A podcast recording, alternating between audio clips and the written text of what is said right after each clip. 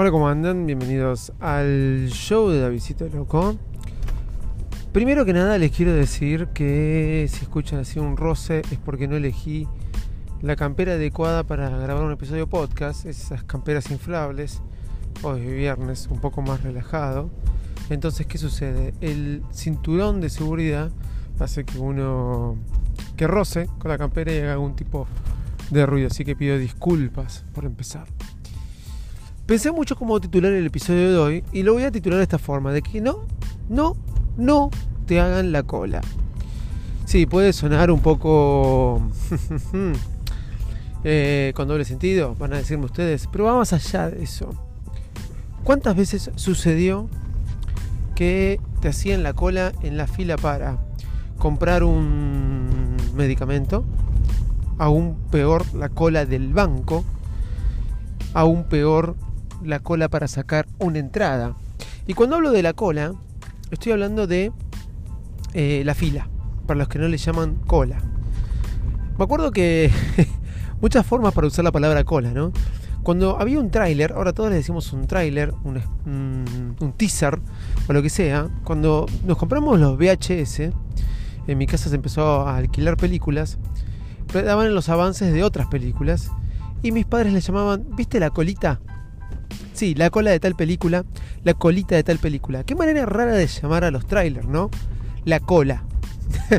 bueno, me pasó muchas veces, y por qué esto de que no te hagan la cola, de haber em, estado en las filas de un banco. Antiguamente, cuando hacía esto tenía 16, 15 años, fueron mis primeras actividades laborales. Obviamente no había iPhone, Obviamente no había nada de nada, había Walkman, ¿sí? los grandes con cassette, con pilas que se agotaban de una manera rápida y uno no tenía plata, o sea, con esa edad gastar en pilas era caro. No era época, no teníamos, nosotros no teníamos la PlayStation, era un chico acaba de ganar eh, no sé cuántos, cuánto, un millón ochocientos, no sé cuánto acaba de ganar un argentino de 13 años por ganar eh, un millón ochocientos creo de dólares, ¿no? Algo así por ganar el campeonato mundial del Fortnite. Juego que aún les quiero decir, un tipo sacaba, un argentino de 13 años acaba de ser millonario y todavía no entiendo. O sea, si bien lo jugué, ¿eh? no entiendo bien cómo jugarlo, me aburre, todavía me aburre. Y no entiendo cómo puede haber un campeonato mundial y que alguien lo gane y se gane un millón y pico, un palo y medio de dólares. Entonces, ¿qué es lo que me perdí? ¿Qué hice mal, papá, mamá? Por favor. Esto me pasa por haber nacido en el 77. Bueno, más allá de eso, eh, eran épocas donde uno hacía la fila y más de una vez cuando yo hacía este tipo de trámites, ¿qué era lo que yo hacía o lo que recurría mucho?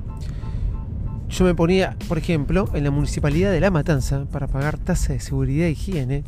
Ahora uno se paga todo online. Y le pedía a la persona si me podía cuidar un ratito en mi lugar en la cola. Y ahí me iba, voy a buscar algo. Y en realidad me iba a la FIP, que estaba ahí nomás. Eh, y presentaba los impuestos. Hoy se presentan todos por internet y se pagan todos por, por internet. Qué locura, ¿no?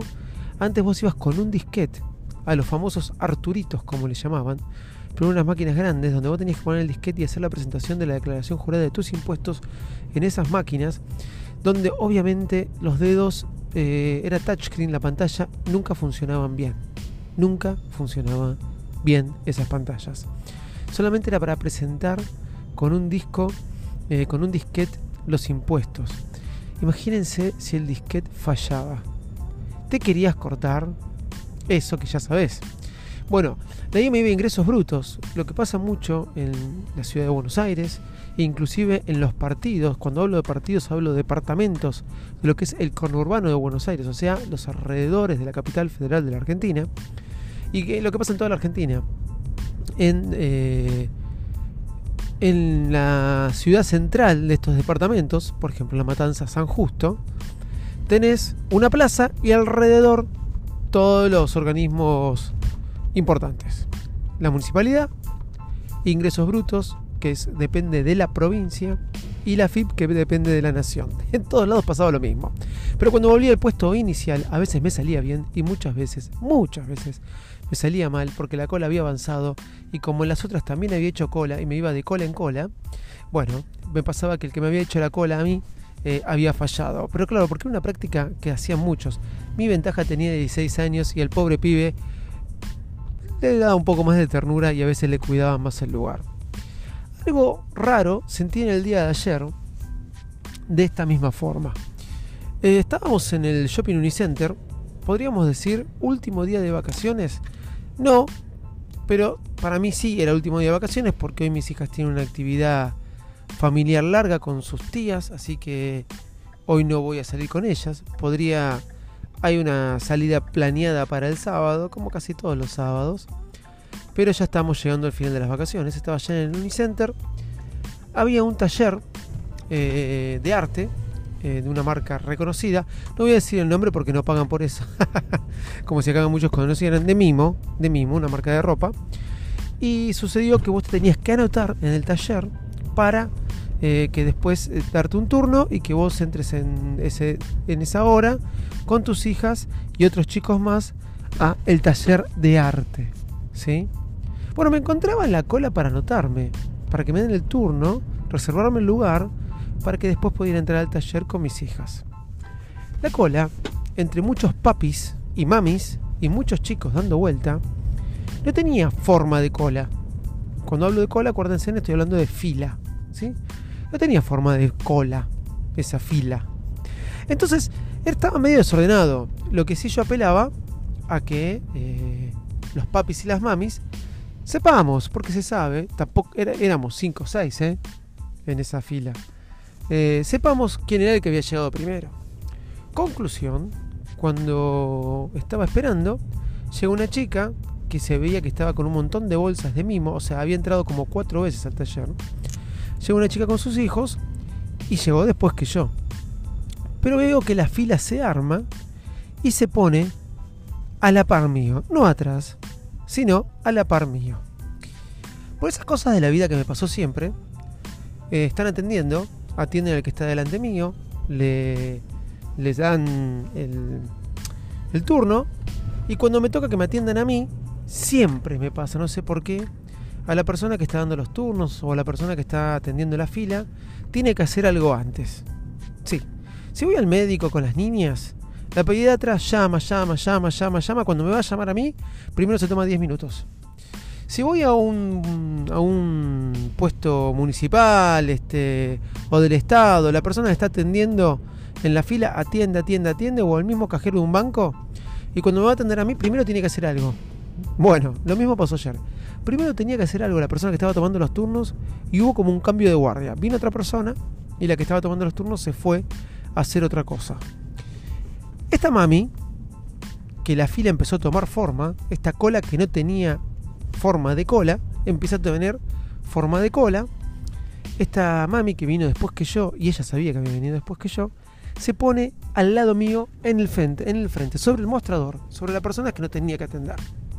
¿Sí? Yo a todo esto, callado, sin decir ninguna palabra, quería ver cuál iba a ser su reacción. Ella sabía bien que había llegado después que yo, y yo sabía bien que ella había llegado después que mí. Entonces, conclusión, viene la persona que nos va a atender tres minutos después.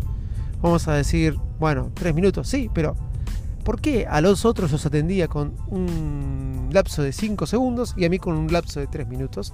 Bueno, no importa, es algún karma que tengo, o por ahí me parece que siempre me pasa a mí y le pasa a todo el mundo. La cosa que se acerca la persona que nos va a tomar el turno y dice sí, así como diciendo sí, ¿quién sigue? Y esta, mamá, y esta mami de forma automática, no sin decir, estabas vos, estaba yo, ay, no sé quién estaba, sin disimularla, le dice dos turnos para Martín de tres años y Julieta de seis. Yo me la quedé mirando realmente. No me iba a perder nada porque sabía que había turnos, sabía que no me iba a perder un lugar, sabía que enseguida me iban a atender a mí o se iba a tomar el tiempo de tres minutos de vuelta para atenderme, pero me llamó mucho la atención que de una forma totalmente descarada la mami este, dio sus nombres sabiendo que yo estaba antes y al lado de ella encima. Al lado, no, no, no. Es más, parecía mi esposa, que estábamos con los nenes. A lo que pensé en un momento, antes de dar mis nombres y el de mis hijas para poder pasar al taller más tarde, pensé en un momento de decirle, vos sabías que estabas al lado mío, ¿no? Vos sabías que estabas después que yo. Vos sabés que te colaste. ¿Qué hace uno en ese momento? Se lo dice ahí en la cara, se arma el tole tole, se arma el lío, se arma el problema, le hace sentir el rigor de te estás colando, o se hace el pascual, para no decir se hace el boludo, y no dice nada para poder seguir pasando la tarde. La tarde. Bueno, pasaron en un segundo 20.000 cosas en mi cabeza. Yo se lo tengo que decir, me dio bronca la actitud, no puedo dejar pasar esta a tengo que tener una tarde tranquila. Conclusión que hice, no sé ustedes qué pensarán que hice, pero obviamente como buen maricón que soy, no le dije nada, me callé la boca. Entonces, no, la verdad que no quería generar un problema, yo estaba con mis hijas, pero tenía muchas ganas de decirle, pero te, vos te diste cuenta que te estabas colando, ¿no? Conclusión, la dejé pasar, di mi nombre y pasé. Y me quedé con eso. Cuando nos hacían la cola o cuando me hacían la cola a mí, y muchas veces cuando volvía el turno no me lo habían guardado. ¿Por qué? Porque yo iba de fila en fila y quizás podría decir que era una chantada o avivada mía. Y ahora vi ayer cómo tranquilamente se colaban delante mío de una forma totalmente descarada, eh, sin sentido, y me doy cuenta que cuando uno hace fila, no importa la fila que sea, se puede encontrar con un montón de cosas raras. Y bueno, que no te hagan la cola, ponete vos, quédate piola y cuida que no se te colen. Obviamente, arroba de Visito Loco en todas las redes sociales. Esto fue el show de Visito Loco. Y nos encontraremos el lunes, ya en épocas de clases. Chau y muchas gracias.